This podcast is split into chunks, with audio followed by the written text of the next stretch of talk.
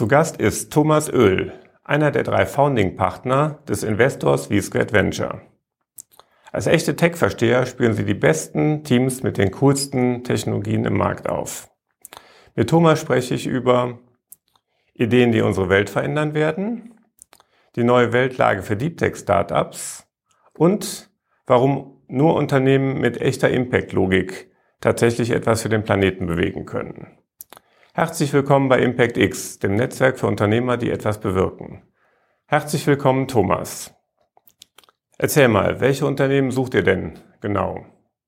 Ähm, wie du ja eigentlich schon gesagt hattest, sind wir ein Deep Tech Fonds. Heißt, für uns ist es wichtig, dass die Firma auf einer wissenschaftlichen Innovation, auf eine Ingenieursleistung aufgesetzt ist, also ein klares Differenzierungsmerkmal in dem ist, was die Firma tatsächlich macht und auf welche Füße sie gestellt ist.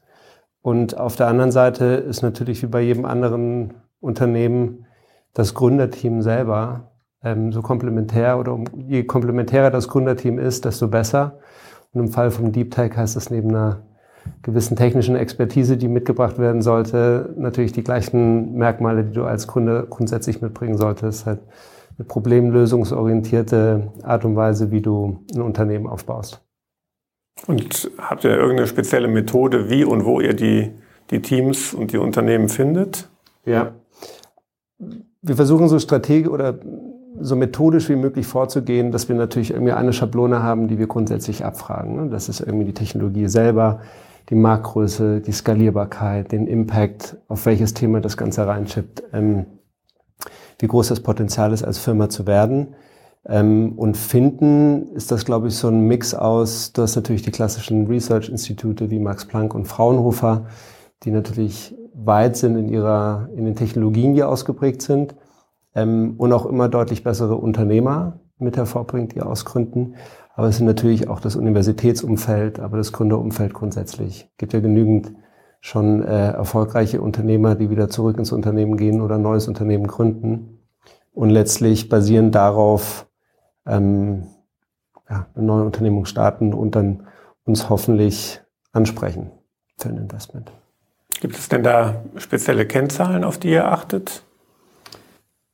Kennzahlen im Sinne von, na, dadurch, dass wir sehr, sehr early stage investieren, also ganz in der Frühphase, ist meistens mit Financial Performance noch nicht so wahnsinnig viel. Heißt, wir versuchen so ein bisschen abzuklären, wie einzigartig ist die Technologie, wie ähm, verteidigbar ist die Technologie. Ähm, das sind wahrscheinlich so die Hauptkennzahlen, würde ich mal sagen. Und wie groß ist das Problem, das damit gelöst wird? Ne? Und gibt es eine Lösung für das Problem? Was wir ungern machen, ist in, oder was wir einfach gar nicht machen, ist in Forschung und Entwicklung zu investieren per se. Weil wir sind ja trotzdem einer Vorlogik unterlegt, so wie, der, wie jeder andere Risikokapitalfonds auch. Heißt, es muss irgendwie so diesen Inflection Point schon haben, wo es in die Märkte rein diffundiert. Und dann muss es vielleicht noch eine Engineering Challenge sein, ähm, wie man auf Neudeutsch sagt, die gelöst werden muss, aber kein Scientific Risk mehr. Und das würde ich mal sagen, sind so die groben, die groben Eckpunkte. Also heißt, ihr guckt schon auf die Märkte und die Größe, verlasst euch da auf Research, aber es ist dann eigentlich eure eigene Bewertung, ob jetzt dieser Inflection Point, ob der jetzt wirklich in den nächsten drei Jahren kommen kann, während ihr die Finanzierung laufen habt oder oder ob es noch länger. Das heißt, eigentlich eure Leistung ist dass das Matching mit Marktverständnis und Technologieverständnis. Genau, so ein bisschen Right Time, uh, Right Opportunity. Mhm, okay. Und wenn ihr dann so eine Opportunity gefunden habt, so ein Unternehmen, wie schaut ihr euch die dann weiter an? Und dann geht, das ist eigentlich wahrscheinlich so die, der Großteil der Arbeit. Es ist auf der einen Seite sicherlich das tiefe Verständnis von der Technologie selber. Und das kann ja IP-protected sein. Das kann aber auch sein, dass die Einzigartigkeit der Technologie einfach in dem Wissen des Teams und des Research des Teams irgendwie vorhanden ist. Es ist, ähm, was du eigentlich letztlich schon gesagt hast, so eine Validierung des Marktes per se. Und der kann ja teilweise noch gar nicht existieren, wie beim Thema Quantencomputing. Das war zwar schon lange irgendwie das Thema, dass Quantencomputing kommen wird und kommen soll, aber das war die letzten 30 Jahre auch so. Ähm, und dementsprechend war so ein bisschen die Frage, wie wollen die denn an den Markt damit gehen? Und werden die erst in zehn Jahren Geld damit verdienen oder haben sie für sich ein, ein, ein Business Model oder auch ein Pricing Modell gefunden, zu sagen, wie können wir eigentlich in drei bis fünf Jahren Geld verdienen? So, und all diese ganze Due Diligence-Phase ist eine große Schablone, das ist eine große Checklist, die wir am Ende des Tages abarbeiten und das sind primär eben die Komponenten ähm, DD aufs Team, DD auf den Markt, DD auf die, DD auf die Technologie selber, ähm, um dann im Gesamtpaket zu sagen, das kann klar. Mhm. Gibt es Dinge, die euch nicht so wichtig sind, von denen ihr wisst, dass die anderen VC-Investoren wichtig sind, aber ihr sagt, da pfeift er drauf und das ist euch nicht so wichtig? Ähm, nicht so wichtig sind, glaube ich, so diese, die jetzigen Hypes. Also du sagst so, das ist so für ein, zwei Jahre, muss das sofort äh, auf fünf Milliarden hochskalieren. Sondern am Ende des Tages wird, glaube ich, das Kapital, das wir zur Verfügung stellen, genutzt, um eine Firma, einen Service, ein Produkt zu entwickeln, weiterzuentwickeln. Man auch relativ gut sehen kann, wenn es an den Markt geht, hat es eine gewisse Einzigartigkeit.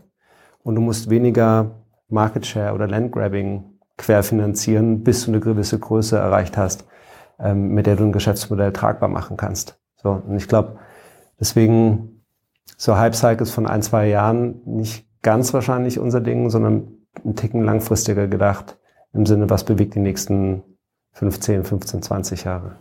Das hört sich ja auf jeden Fall an, als wenn ihr dann auf jeden Fall auf einen bestimmten Impact, also eine Wirkung, klar abzielt. Gibt es, achtet ihr auch auf die andere Art von Wirkung, nämlich auf die, auf die Sustainable Development Goals?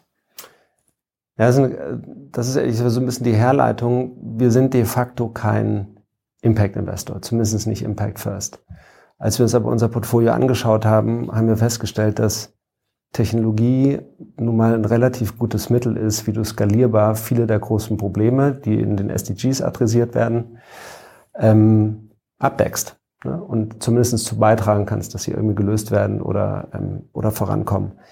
Und so haben wir uns dann eigentlich für die nächste Vorgeneration auch so ein bisschen überlegt, ähm, können wir das nicht proaktiver mitgestalten im Sinne von ein Auge darauf haben, welche Unternehmer, welche Technologien gründen?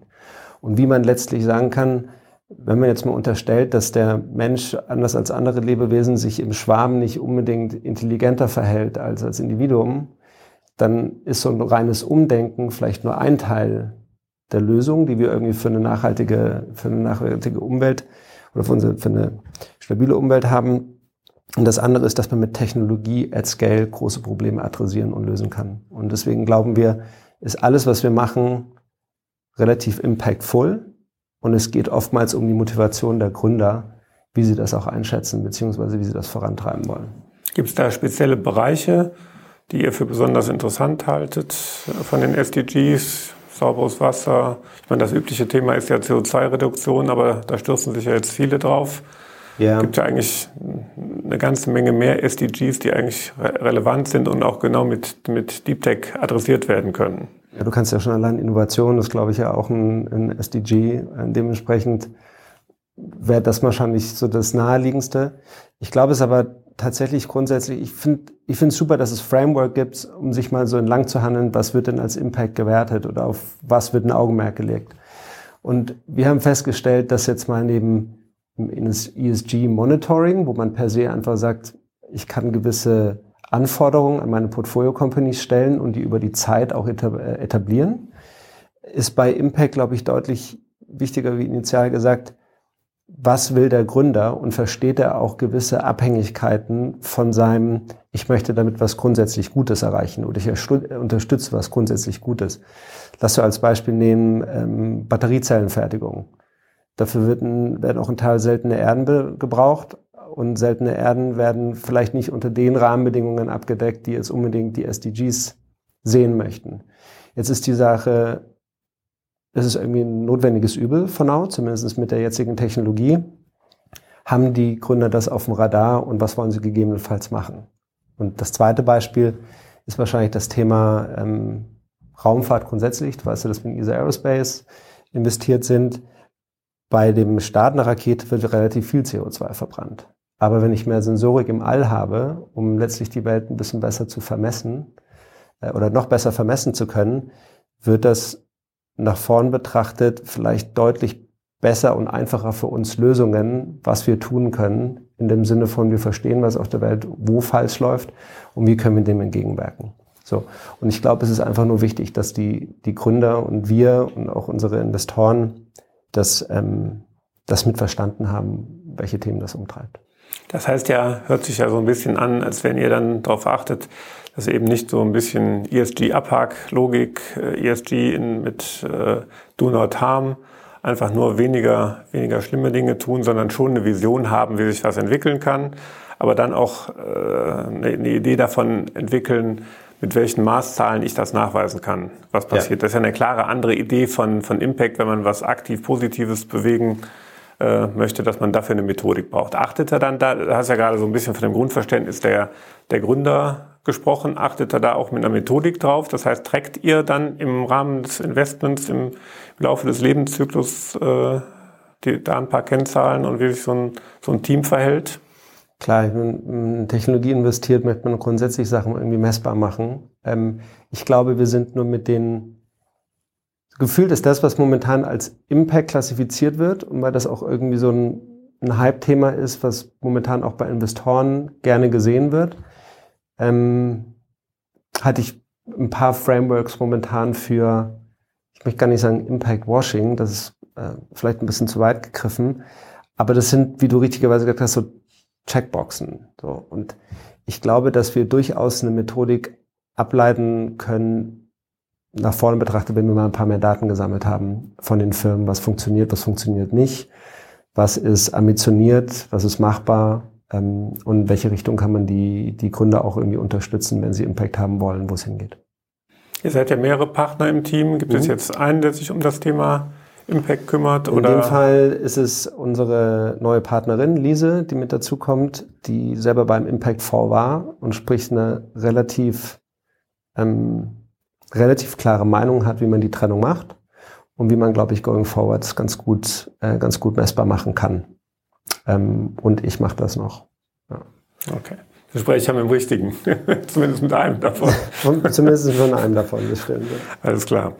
Ja, Impact, ähm, das hast du eben schon mal so angesprochen, die, die Technologien, mit denen ihr euch beschäftigt, die müssen eine Wirkung über einen längeren Zeitraum äh, haben. Wie, wie, erkennt man dann jetzt eine Technologie, äh, mit der man wirklich eine Delle ins Universum mhm. hauen kann? Also ich glaube vielleicht nochmal an der Stelle gesagt, nachdem ja für uns nicht dieses, was hat den größten Impact als erstes kommt, sondern Impact fast eine fast ein Zeitprodukt war von ganz vielen, was wir gesehen haben. Wir haben gesehen, Technologien brauchst du grundsätzlich, um Probleme at Scale für viele Menschen zu lösen. Ja? Und ähm, Carbon Capturing ist ja letztlich auch einer der Gründe, warum sie so viele drauf schmeißen, weil es relativ viele etablierte Technologien gibt, wie du das lösen kannst, auf das eine, und weil es ein echt großes Problem ist. Ne? So.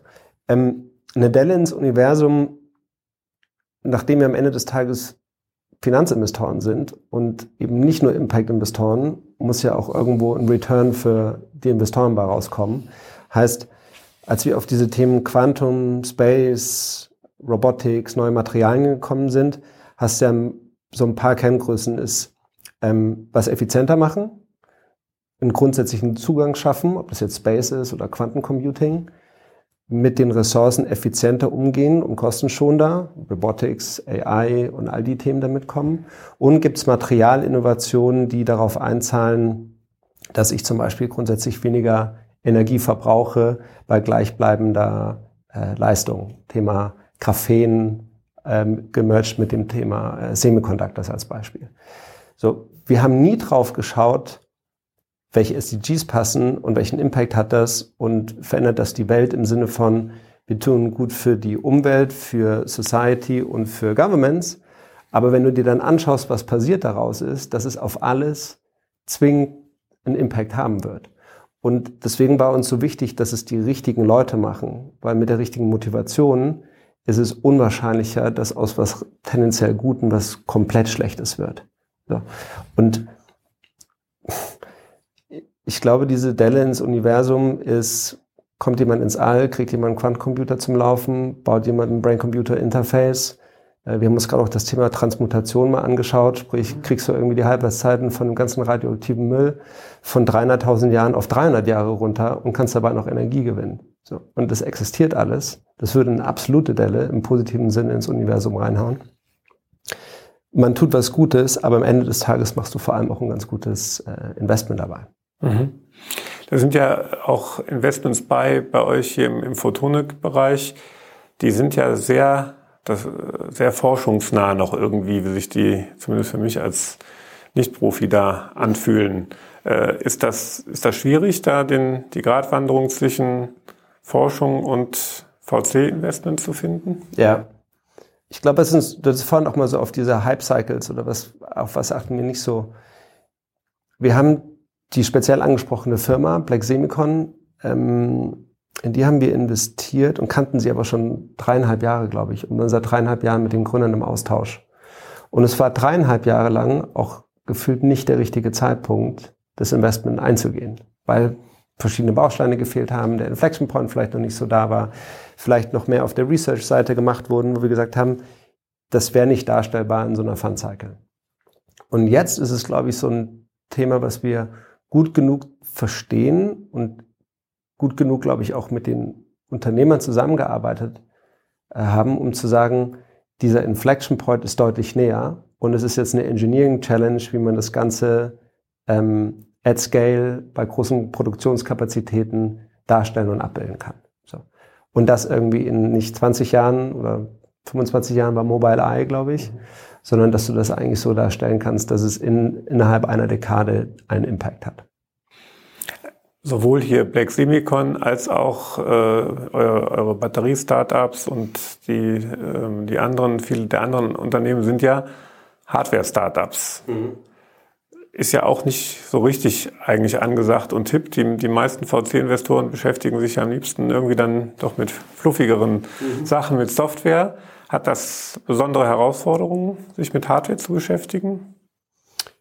Klar, du hast natürlich dieses Thema ähm, Scale at Zero Marginal Cost ist natürlich bei Hardware ein anderes Thema. Ich glaube aber, dass es einfach eine andere, dass du andere Fähigkeiten brauchst und andere Kompetenzen, andere Talente, um sowas going forward abzubilden. Ob das jetzt die Art und Weise ist, wie du Produktionskapazitäten hochfährst oder tatsächlich eine Fab aufbaust. Wie kriegst du es hin vom MVP zum skalierbaren Massenprodukt, das bei gleicher Qualität massenhaft verkauft werden kann? Warum können Jungen, Jugendliche sage ich schon fast, warum können junge Leute direkt von der Uni eine Rakete bauen, die ähm, in relativ kurzer Zeit fliegen kann? All das sind Komponenten, wo wir nicht drauf geachtet haben oder das Hardware-Risiko per se gesehen haben, sondern uns dann eher über die Financial Forecast, die Businesspläne etc. gesagt haben, ist es darstellbar, ist es relevant? Und das war ein anderes Expertennetzwerk und unsere Kompetenz, das irgendwie einschätzen zu können. Mhm. Und das ist wieder das gleiche Thema. Das Geld, das investiert wird, wird für den Bau der Produkte und der Services eingesetzt und für den Aufbau der Organisation. Du musst in dieser Zeit nicht großartig Geld für Market Share, Landgrabbing, Marketing etc. ausgeben, was, was, was im Vergleich momentan die ganzen Q-Commerce-Themen von GoPath über Gorillas ähm, die sind in wahnsinnig kompetitiven Situationen und müssen deutlich schneller die Märkte zumachen und brauchen dafür wahnsinnig viel Kapital, um zu sagen, wir haben Market Share von X. So, bei ESA Aerospace ist das, oder bei IQM Quantum ist es jetzt nicht der Fall, dass du mit zehn anderen Firmen um den gleichen Market Share kämpfst, sondern vielleicht mit fünf anderen. Heißt das dann automatisch, also die, du hast ja gerade beschrieben, dass die Skalierung anders funktioniert? ähm, als bei Software Companies.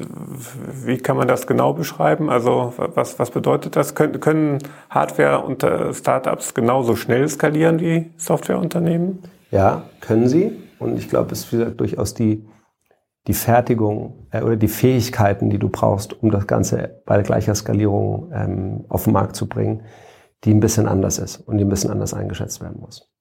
Mhm. Das heißt, dann ist das was, was ihr als Hilfestellung auch dann mit einbringt, Industrienetzwerk? Ja. Okay. Also das ist sicherlich für uns eine der wichtigsten Komponenten, dass diese Partnerschaften nicht nur die wir mit den Gründern eingehen, sondern auch die Partnerschaften, die wir mit unseren Investoren eingehen, dahingehend geht, dass wir sagen, da kommt viel Expertise mit dazu, die wir gegebenenfalls nicht oder noch nicht selber im Fonds abdecken können die vielleicht auch gar nicht so relevant wäre zu sagen, das braucht man als Vollzeitstelle, weil die Themen verändern sich auch über die nächsten Jahre. Ähm, aber die Expertise ist super, super wichtig für unsere, für unsere Portfolio-Companies. Heißt das automatisch, dass neben diesem, neben diesem Skalierungs-Know-how über Fertigung auch Patente eine Rolle spielen wahrscheinlich? Patente spielen eine Rolle ähm, und sind, glaube ich, für viele Unternehmen auch immer noch so eine, ähm, eine Absicherung gegen Wettbewerb. Ähm, sind im Zweifel auch am Anfang wie eine Art von Einnahmequelle, wenn das über Lizenzen rausgeht. Und auf der anderen Seite siehst du aber, SpaceX hat kein einziges Patent und Tesla auch nicht und geben sie sogar frei, weil sie genau wissen, dass die beste Technologie und die beste Idee erstmal gar nicht so viel wert ist, wenn es nicht jemanden gibt, der das halt auch mit einer ganz starken Konsequenz und Fokussierung richtig umsetzt. Ja, das ist ja das Thema letztlich wie im Silicon Valley üblich Geschwindigkeit. Ne? Und ja. da ist ja so ein bisschen die Frage, ich glaube, habe ja den Eindruck, da sind wir hier in, in, Deutschland, in Europa irgendwo genau dazwischen. Patente, Absicherung ja, aber haben schon die, die Relevanz von, von Speed eigentlich erkannt. Aber irgendwo ja. Stecken wir da so ein bisschen dazwischen, mal so rum, mal so rum. Oder? Aber die Strukturen wurden ja auch lange aufgebaut. Ne? Und auch irgendwie die Werthaltigkeit von vielen Unternehmen nach dem Zweiten Weltkrieg sind halt gekommen, waren halt letztlich, ich kann es selber am besten und bin am innovativsten und das sichere ich mir ab und dann baue ich das aus. Und jetzt passiert, ist es eine kombinatorische Innovation, die überall zeitgleich in verschiedenen Ecken weltweit passiert. Und es zählt halt Geschwindigkeit mehr, als bin ich am besten geschützt. Glaubst du, dass wir da einen besonderen Vorteil haben mit unseren Mittelständlern hier in Deutschland, ähm, solche innovativen Startups in irgendeiner Form zu begleiten, da Zuarbeit äh, zu machen oder vielleicht so, ein, so einen neuen Mittelstand äh, für die heutige Welt zu schaffen, der mal irgendwann auch unser, äh, ja, unsere ökonomische Wirtschaft weiter, mit der wir die weiterführen kann, können? Ja, ich glaube, das ist ja, also ja, grundsätzlich ja.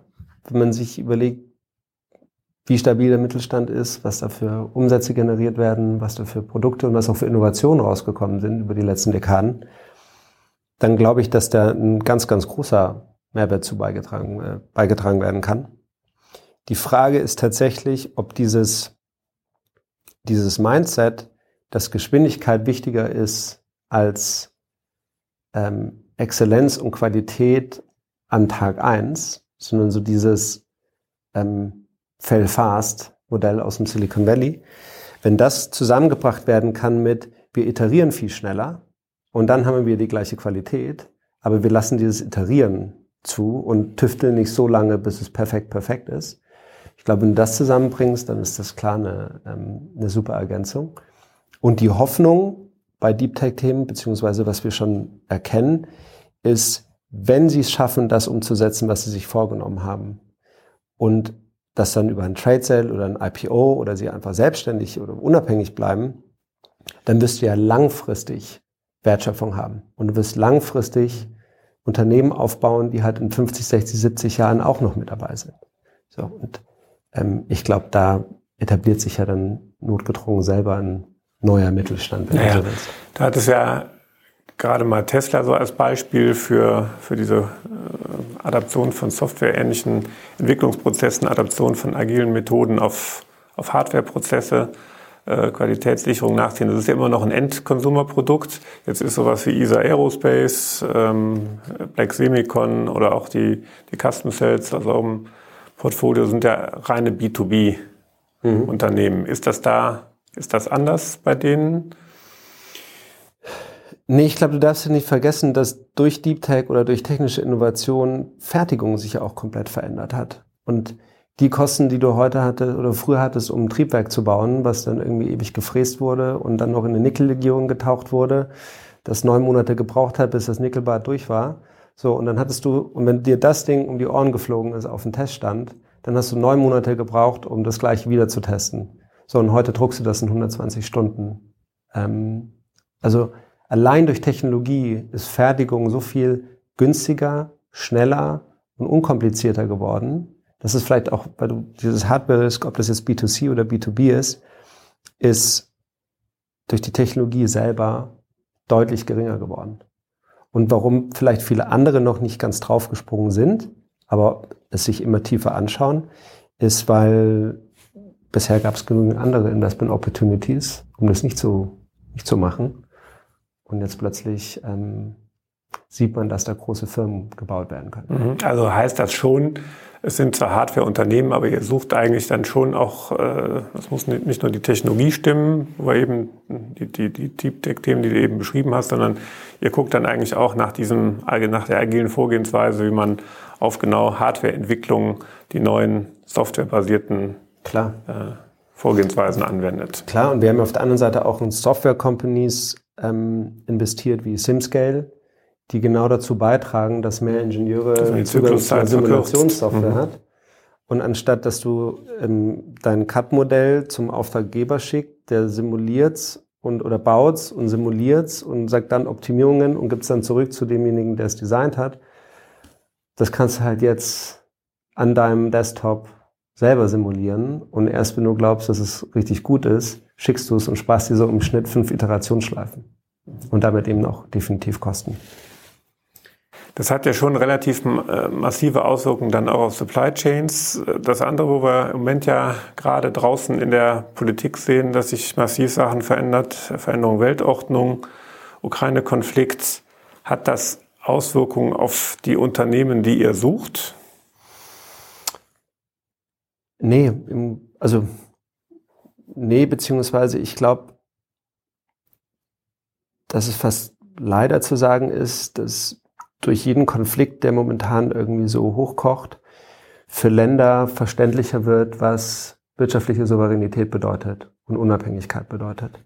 Und wenn du vieles über Technologie lösen kannst, ob das jetzt Energietransformation zu einer Transition ist, ob das ist, ich kann deutlich ressourceneffizienter fertigen und kann mir im Zweifel sogar das, was ich in ähm, Niedriglohnland hatte, wieder nach Hause holen ins Onshoring, weil ich in einer Mischkalkulation mit Cobots und manueller Arbeit trotzdem kompetitiv sein kann. All diese Gedanken chippen, glaube ich, oder all diese Szenarien momentan chippen darauf ein, dass sich Staaten grundsätzlich Gedanken darüber oder die Wirtschaft grundsätzlich Gedanken darüber macht, werde ich unabhängiger. Ähm, und deswegen würde ich sagen, der Effekt auf Deep Tech ist tendenziell positiv, so bitte das zu sagen ist, glaube ich. Und ich glaube, welche Debatte am Ende des Tages mal aufgewacht werden muss, und zwar einfach nur, um mal so dieses Framework abzustecken, ist dieses Thema Defense, Dual Use, ähm, ist sowas, was überhaupt jemals über Risikokapital finanziert werden sollte? Ja, nein. Ähm, das ist eine Debatte, die kann gerne auch ausgehen mit, es bleibt alles so, wie es ist. Nur wenn wir ja über Impact gesprochen haben und wenn wir über ESG gesprochen haben, dann landen wir ja wahrscheinlich auch auf dem Thema, overall betrachtet ist es ja Verantwortung zu übernehmen für unsere Zukunft. Und vor den Konflikten, die zumindest Europa betreffen, so nah war, gibt ja auch andere Konflikte, die man nicht vergessen darf, ähm, war unsere Verantwortung irgendwie gefühlt erstmal Climate Change und unsere Gesellschaft nicht zerbrechen zu lassen, vor allem Europa nicht.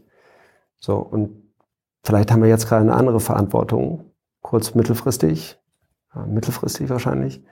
Ähm, und deswegen ist es eine Debatte, die man zumindest führen muss, um zu wissen, unter welchen Rahmenbedingungen was gemacht werden kann, damit unsere Freiheit, unser Frieden und eine Demokratie gesichert ist.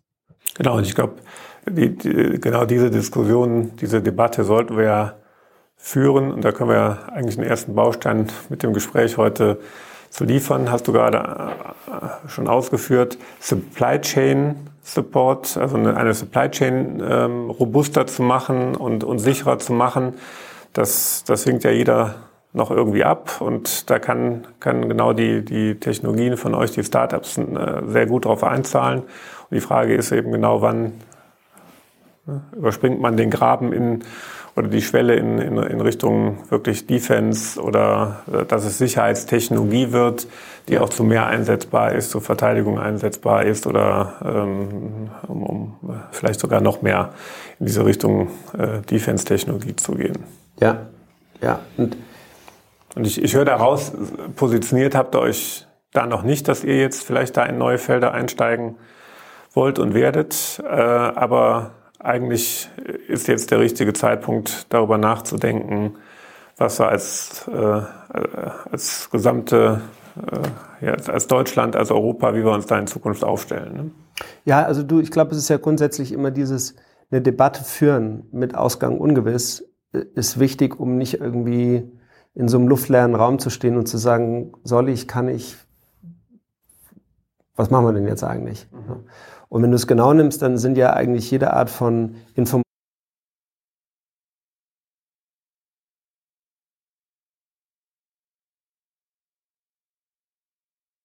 äh, alle Steuerungstechnik, wenn du so willst, hat irgendwo eine Dual-Use-Komponente. Ähm, und die Debatte dahingehend, dass du sagst, wo ist die harte Grenze, was will ich nicht und was muss auch ehrlicherweise anders reguliert werden von Angriffswaffen etc. etc.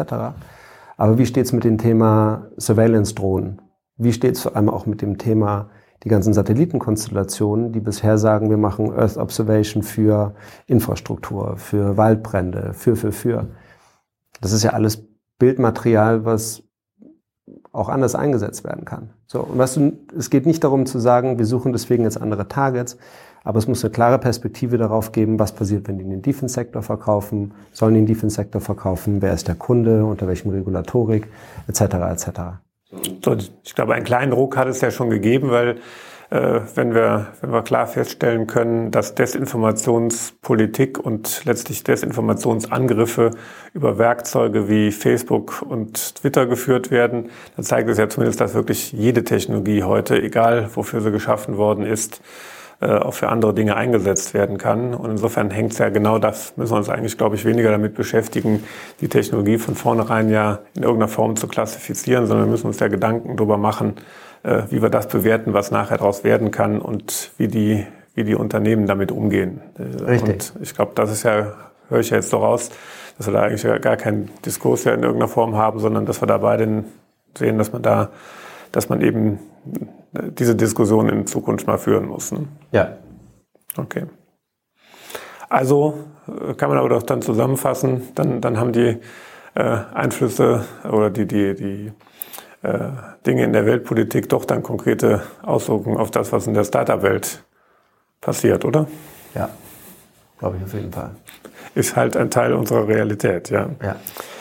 Gibt es denn Dinge, die, wo du uns noch vielleicht ein bisschen darüber berichten kann, kannst, wie ihr eure Startups konkret unterstützt? Was, was mhm. tut ihr für die? Was so unter dem, unter dem Aspekt, es gibt eine ganze Menge VC-Investoren. Was zeichnet aus, euch als VC-Investor aus gegenüber anderen VC-Investoren? Was tut ihr Besonderes für, für eure Startups?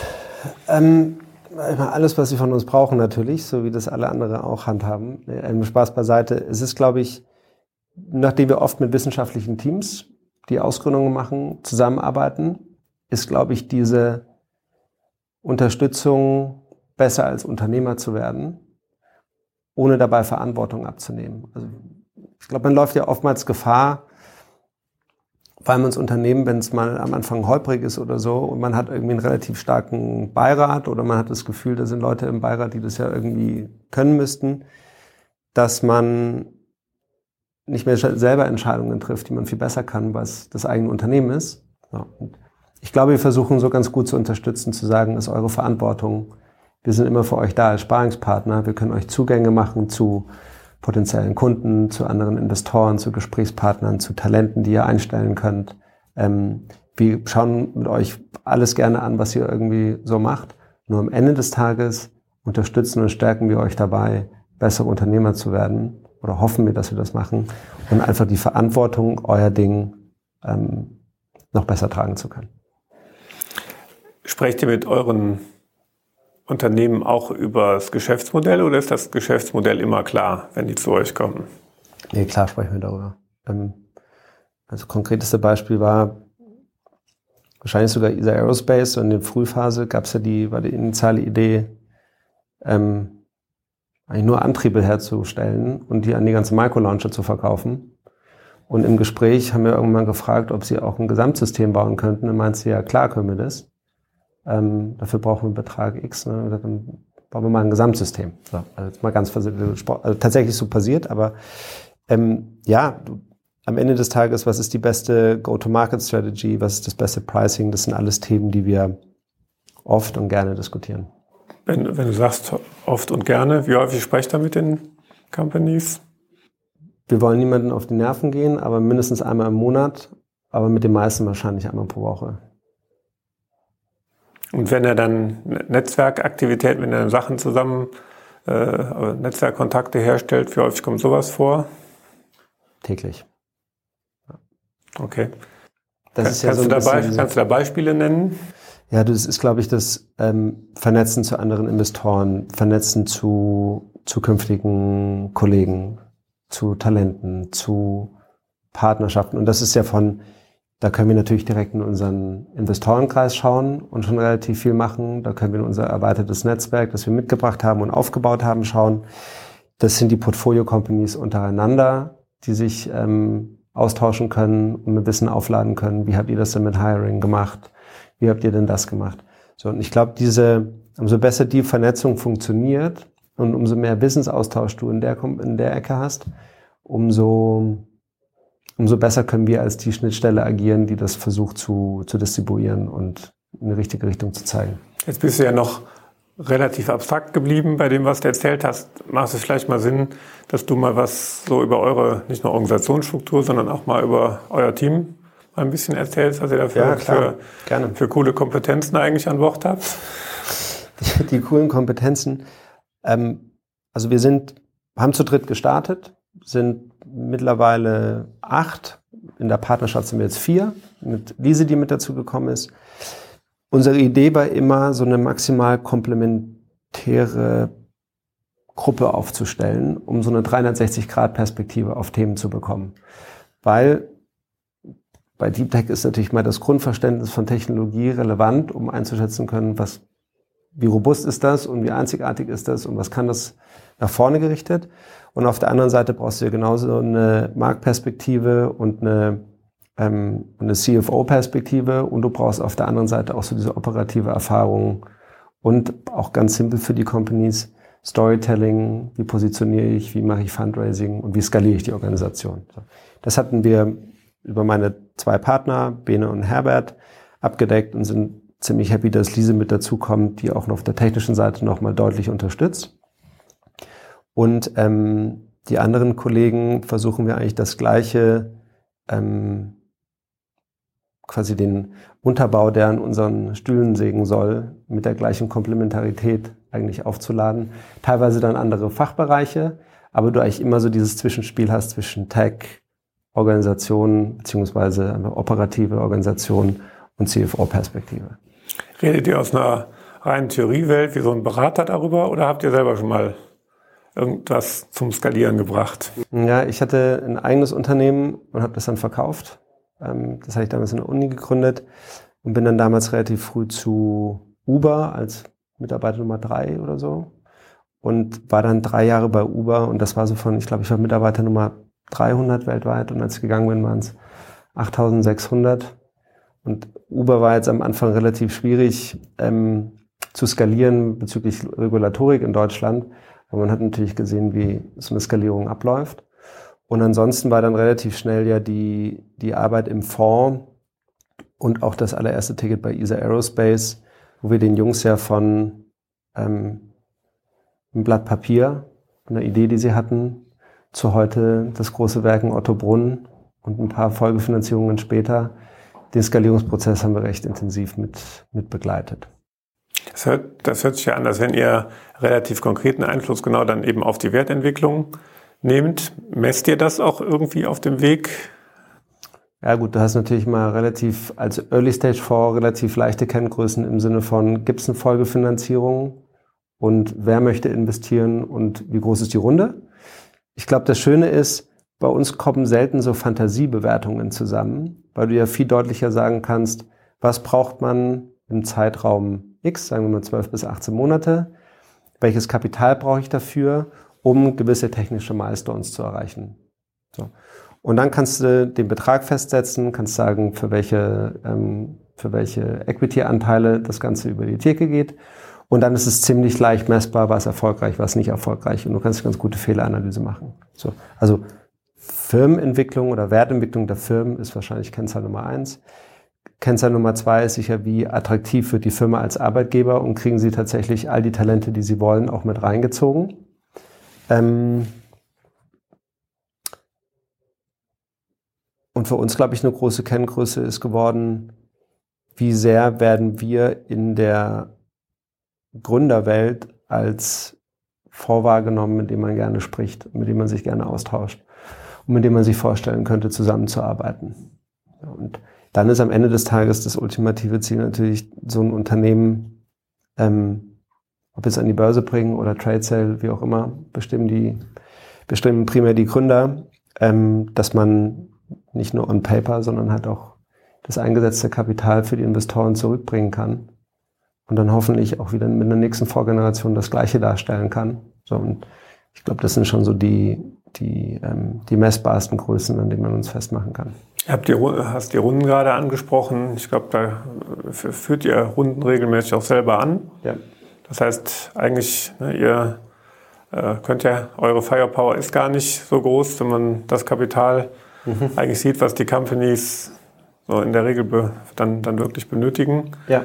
Das heißt, da, da seid ihr eigentlich auch der, ja, das Scharnier, was dann weitere Kapitalrunden organisiert, in Lied geht, aber ja. genau eigentlich auch doch dann, so habe ich es verstanden, die, die Technologiekompetenz äh, wettmacht, die bei anderen VC-Investoren häufig nicht, nicht da ist und, und die Basis-Confidence schafft, äh, dass eben dann weitere VC-Investoren äh, einsteigen können, oder? Ja, also du hast sicherlich es gibt einfach super viele gute, auch generische Investoren, die wahnsinnig viel Tech-Expertise mitbringen, die im Zweifel bisher aber auch noch nicht die Mandate hatten, zu sagen, wir machen Deep Tech, Hardware, Hard Tech, wie auch immer du es nennen möchtest. Ähm, was über die ersten Jahre und im Aufbau relativ wichtig war, ist dieses, der initiale Funke zu sein und auch tatsächlich eine Meinung dazu bilden, wo das hingehen kann und viel Kontext und Content zur Verfügung zu stellen gegenüber Folgefinanzierungen, einer breiten Plattform auch über die Presse letztlich und Gesprächen mit Journalisten zu sagen, warum ist es überhaupt wichtig? Warum brauchen wir denn einen souveränen Zugang zum All? Warum brauchen wir denn einen Quantencomputer? Und, und, und, und, und. Ähm, der Wettbewerb ist zum Glück viel besser und größer geworden. Also du hast ganz viele weltweit gesehen gute Deep Tech-Investoren, die sich mit dem Thema auseinandersetzen und auskennen mit dem wir zum Glück auch regelmäßig co-investieren dürfen. Ähm, was wir, glaube ich, immer noch ziemlich gut hinbekommen, ist dieses, diese Conviction aufbauen, warum das Team, die Technologie, der Markt in der Konstellation und da gestalten wir relativ viel mit. Was aber deutlich besser wird, das vielleicht noch abschließend zu dem Thema gesagt, die Gründer wissen schon auch, an wen sie sich wenden müssen. Ne? Und wir machen zwar gerne die Zugänge, aber am Ende des Tages investieren die anderen Fonds in die Gründer, weil sie die gut finden, nicht weil wir den initialen Funken gesetzt haben. Ähm, da hoffen wir aber, dass, dass wir dann noch ein bisschen nacharbeiten können. Das hört sich ja dann auch so an, als wenn ihr in, in so Gesamtökosystemen irgendwie denkt. Ne? Man spricht ja eine ganze Menge, gerade hier in München, äh, Start-up-Ökosystem, aber du hast ja gerade eigentlich von viel mehr gesprochen, nämlich Netzwerk zu anderen VC-Investoren, ähm, zu Industriepartnern. Ja. Das heißt, ihr, das, das hört sich ja an, als wenn ihr das ein bisschen ganzheitlicher denken würdet. Ja, ich glaube, es ist so gar nicht so notgedrungen, weil wir das auf dem Blatt Papier uns so skizziert haben. Aber am Ende des Tages, wir hatten initial auch mal das Thema Unternehmer ist gleich Problemlöser oder sollte es sein.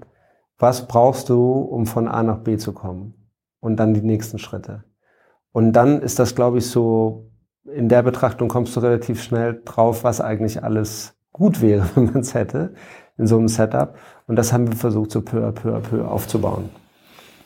Glaubt ihr, dass wir da in Deutschland gut aufgestellt sind? Wir hören ja immer wieder aus Berlin von, auch von den Start-up-Lobbyisten, wir sind unterfinanziert, wir, wir können zu kleine, nur, nur kleine Runden machen.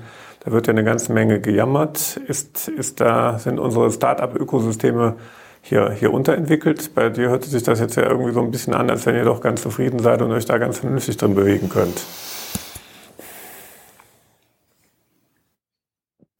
Es ist, es gibt richtig starke Ökosysteme. Und wenn ich sage, ich möchte heute gründen, dann kann ich das. Und da gibt es Ansprechpartner und Zugang und Initialkapital. Und das ist, glaube ich, so ein bisschen Fluch und Segen, weil wenn du die Eintrittsbarrieren runterbringst, ist das super, weil es gibt mehr Gründungen. Und wenn du die Eintrittsbarrieren runterbringst, dann gibt es mehr Gründungen. So. Und das ist immer die Frage, ähm, denkt man dann vielleicht weniger ernsthaft drüber nach, ob das das genau richtige Verein ist und ob man für diese, für diesen Höllenritt Unternehmertum gemacht ist oder nicht. Aber grundsätzlich ist das wahnsinnig positiv. Ich glaube, was nichtsdestotrotz in Deutschland und letztlich auch Europa betrachtet da ist, wenn du dir anschaust, was eigentlich das grundsätzlich verfügbare Kapital für Venture Capital sein könnte, wenn man sich mal allein nur die Mittelständler anschaut und die großen Unternehmen und alles, was auch noch nicht angezapft ist mit Thema ähm, Pensionskassen etc. Also also die klassischen Finanzierer von Risikokapital und Private Equity. Dann ist, glaube ich, die hätten wir eine größere Möglichkeit, mehr aus Deutschland oder Europa heraus alleine zu stemmen. Und zwar nicht nur Early Stage bis irgendwie so Series B, sondern man könnte eigentlich dieses Growth-Thema auch abdecken. Und momentan ist das halt noch dominiert von angelsächsischen Fonds, teilweise chinesischen Fonds, hm, weil auch die Exit-Märkte momentan prima eben nicht in Europa sind. Deswegen aus der Betrachtung ist das richtig, da muss noch einiges gemacht werden. Ich glaube nur, dass es eine natürliche Entwicklung dahin gibt, wenn das, was wir alle machen, und das gilt nicht für Deep Tech, sondern für jeden Fonds, der unterwegs ist, wenn das erfolgreich ist, dann wirst du auch mehr und mehr und mehr diese Exit-Märkte schaffen. Ja. Deswegen, ja, es gibt noch was zu tun. Ja, wir könnten mehr aus eigener Kraft machen. Ähm, aber wenn alle weiter so pushen und kontinuierlich abliefern, dann kommen wir da schon hin.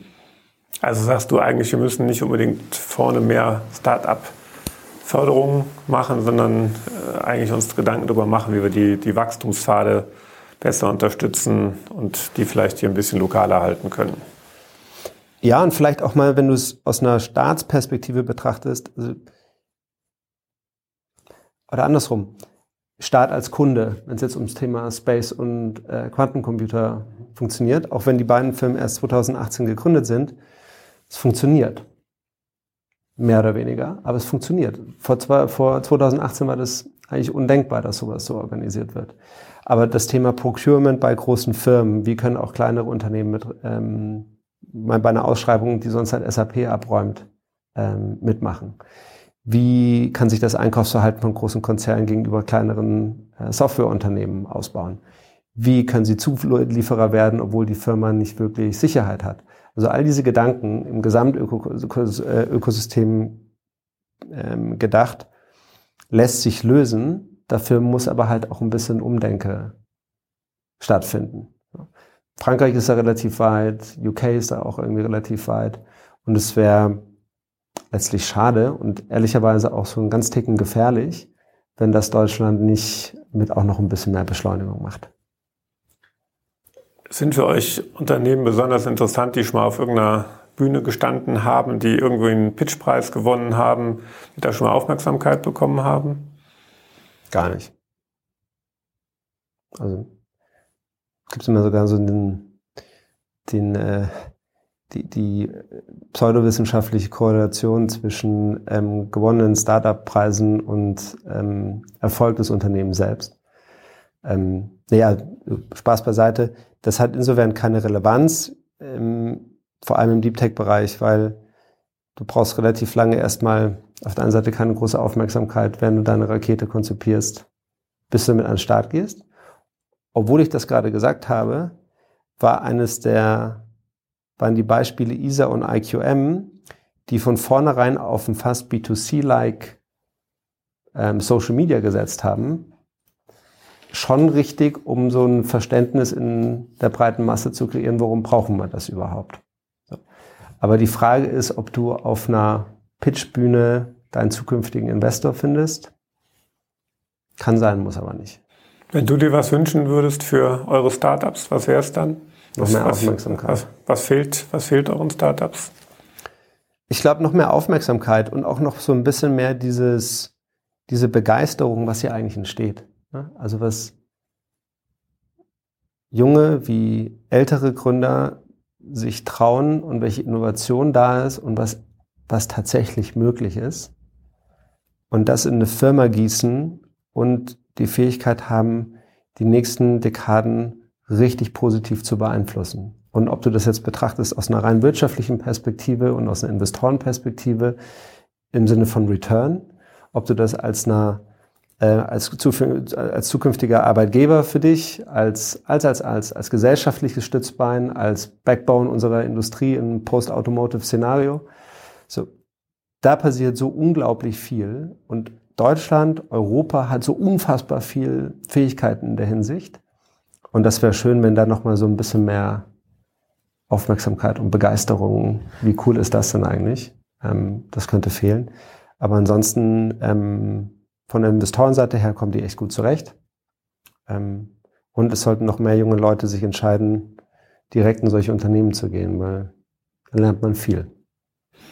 Hat sich ja jetzt irgendwie, nehme nehm ich jetzt eigentlich aus dem Gespräch so mit, dass das eigentlich ein Aufruf an, an all die Leute, an durchaus auch an Instituten, an, an sonstigen Stellen, wo sie mit Deep Tech in Berührung kommen äh, sind, äh, ja, sich auf den Weg zu machen, sich zu trauen und hört sich ja so an, dass wenn, wenn da Potenzial in der Technologie drin steckt, dass ihr das dann, dass ihr auch eigentlich genau die seid, die helfen, das da rauszukitzeln und eigentlich ja dann die Sparingspartner und die Wegbegleiter sind, seid und sein wollt, äh, ja, die das zusammen mit dem Team dann über, mit, mit einer entsprechenden Finanzierung über ein paar Jahre dann wirklich auch daraus kitzeln wollt und könnt, dass ja. das eure Mission ist.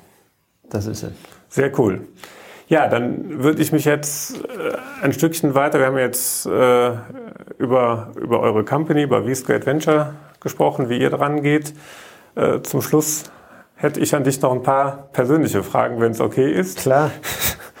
ähm, und ich glaube, da ist es mir wichtig, dass man ja nicht nur alles, das haben wir jetzt auch, glaube ich, in, dem, in den letzten Minuten in, den, in, in dem Interview so ein bisschen gezeigt, nicht nur über diese Friede, Freude, Eierkuchen-Welt äh, sprechen, sondern ja, dass du vielleicht auch so ein bisschen sagst, was nicht so gut läuft. Und das ist so die, die erste Frage, was äh, ist dein nächster großer Schritt und wie misst du den Erfolg? Nächster großer Schritt, beruflich neue Fondsgeneration. Mhm. Ähm, lässt sich relativ leicht messen. 0,1 schaffen wir, schaffen wir es nicht. Ja, da sind wir aber ganz guter Dinge. Ähm, und der Erfolg wird sich messen daran, wie wir weiter, ob wir weiter der richtige Ansprechpartner sind für Gründer und ob sie gerne mit uns zusammenarbeiten und ob wir für unsere Investoren die Returns, die wir zumindest on paper schon sehen, auch so realisieren können und weiter irgendwie gemeinsam so das europäische Deep Tech Powerhouse werden. Das ist Ziel und hoffentlich die richtigen Schritte in die Richtung. Das ist ja fast die Antwort auf die nächste Frage. Wohin bringst du deine Organisation in den nächsten drei Jahren und in welchen Schritten? Dann äh, wiederhole ich mich jetzt einfach noch im Sinne von, ähm, in welchen Schritten. Ja, ich glaube, dass wir als, dass wir die richtigen Talente auch zu uns holen, dass wir gut und vielleicht sogar noch besser einschätzen können, wann ist der richtige Inflection Point für eine Technologie, dass wir unsere, dass wir in der Zusammenarbeit mit unseren Investoren noch mehr Wissenstransfer hinbekommen, um das Ganze auch irgendwie kumuliert zu nutzen, um unseren Portfolio-Companies noch bessere Sparingspartner zu sein. Ähm, Und ich glaube, das sind so die, das sind, glaube ich, die wichtigsten Schritte für die nächsten drei Jahre. Und wen würdest du gerne kennenlernen und warum? Den nächsten Elon Musk oder Elon Musk. Ähm, ich weiß, dass es immer so ein bisschen abgetroschen klingt, aber ich finde es beeindruckend, mit welcher dieses extrem ignorierende des Status quo von so ist es doch aber immer schon gemacht worden, hinzu, was ist denn die Lösung des Problems? Und die Bereitschaft, sich für die Lösung dieses Problems echt zu quälen. Und nicht nur zu sagen, ich habe das jetzt gegründet und dafür quälen sich andere, sondern ich löse das. Und das mit so wahnsinnig viel Leidenschaft und, ähm, und Konsequenz durchzuziehen, das finde ich unfassbar beeindruckend. Und ich glaube, davon gibt's noch andere da draußen. Und wenn, mir die irgendwann, wenn ich die irgendwann kennenlernen kann, dann freue ich mich. Okay. Was war denn dein letztes Projekt oder Vorhaben, das du einstellen oder massiv ändern musstest, was also letztlich nicht so richtig gut gelaufen ist? Ich habe mit meiner Frau zusammen so ein Amazon FBA-Thema nebenmal aufgezogen, weil wir es mal ausprobieren wollten und haben einfach so Alibaba Sourcing, ein Produkt, was offenbar gut funktioniert und haben das so ein bisschen durchoptimiert. Ähm, also Amazon Shop-mäßig, SEO-mäßig durchoptimiert und haben die Ware bekommen und das lief auch wie geschnitten Brot. Das war aber so eine Glasflasche und die Ware war einfach nicht so wahnsinnig gut. Und nach 2000 abverkauften Flaschen ähm, haben wir es wieder eingestellt, weil A, sie ist auch Unternehmerin, hat ein eigenes Unternehmen. B-Squared wurde irgendwie größer und wichtiger und das haben wir dann, haben wir dann eingestampft. Was hast du aus deinem letzten großen Fehler gelernt? Initial besser auf sein Bauchgefühl zu hören, weil das lügt meistens nicht. Ähm, und nochmal schneller zu werden in Problem verstehen, erkennen, sich zu überlegen, wie man es vermeidet, aber dann noch abschütteln, aufstehen und weitermachen. Okay. und mit welchem Unternehmer sollte ich aus deiner Sicht als nächstes hier bei Impact X sprechen? Mit dem Daniel Metzler von ESA Aerospace. Guter Gesprächspartner. Alright. Ja, damit sind wir am Ende der heutigen Folge von Impact X. Und ich denke, wir haben vom Thomas eine ganze Menge Einblicke in die VC-Welt erhalten, wissen, wo V-Squared Venture in Zukunft hin will, wo der Thomas hin will. Ich kann auf jeden Fall sagen, mir hat es eine Menge Spaß gemacht, mir hat es eine Menge gebracht. Vielen Dank, Thomas. Danke für die Einladung. Bleibt mir noch der Hinweis, Fragen und Anregungen gerne an impactx.stefanfritz.de. Weitere coole Interviews mit Impact-Unternehmern gibt es im YouTube-Kanal ImpactX, auf den üblichen Podcast-Kanälen und auf meinem Blog stefanfritz.de. Ich freue mich auf euer Feedback. Bis zum nächsten Mal, euer Stefan.